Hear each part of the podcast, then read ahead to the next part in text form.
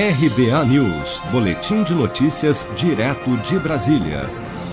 O Tribunal Superior Eleitoral decidiu por maioria de cinco votos a dois que os políticos enquadrados na lei da ficha limpa até outubro de 2012 poderão disputar as eleições deste ano. Como a lei da ficha limpa prevê inelegibilidade por oito anos, a dúvida era se o adiamento das eleições de outubro para novembro continuaria a barrar quem foi enquadrado como ficha suja nas eleições de 2012 realizadas em 7 de outubro.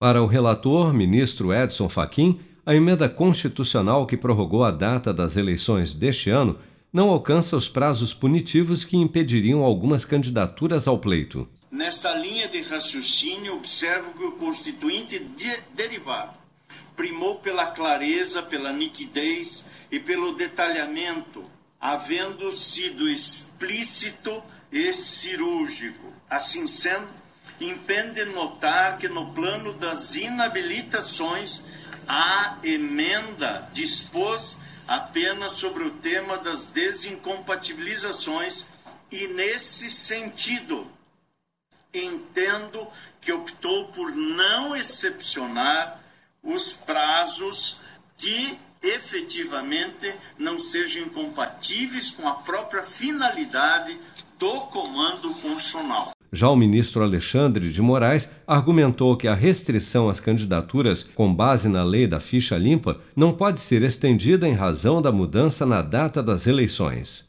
Se essa restrição termina no igual dia do oitavo ano seguinte, se a eleição se deslocou,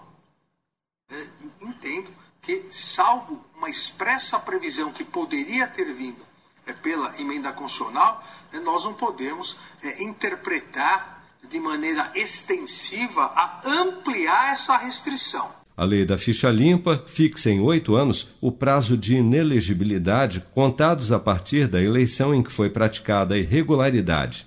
Já a Justiça Eleitoral estabeleceu posteriormente que esse prazo é contado da data da eleição daquele ano até a mesma data oito anos depois.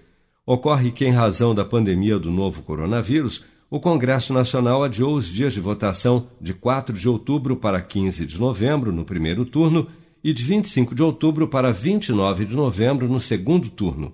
Sendo assim, por maioria, os ministros acompanharam o entendimento de Moraes e decidiram que não seria possível ampliar o prazo da punição prevista em lei para estender a proibição até a nova data das eleições, permitindo aos políticos que se tornaram inelegíveis em outubro de 2012 se candidatarem nas eleições deste ano.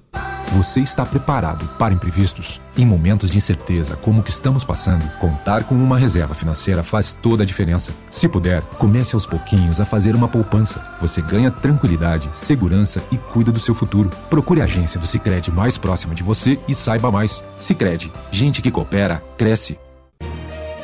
Com produção de Bárbara Couto, de Brasília, Flávio Carpes.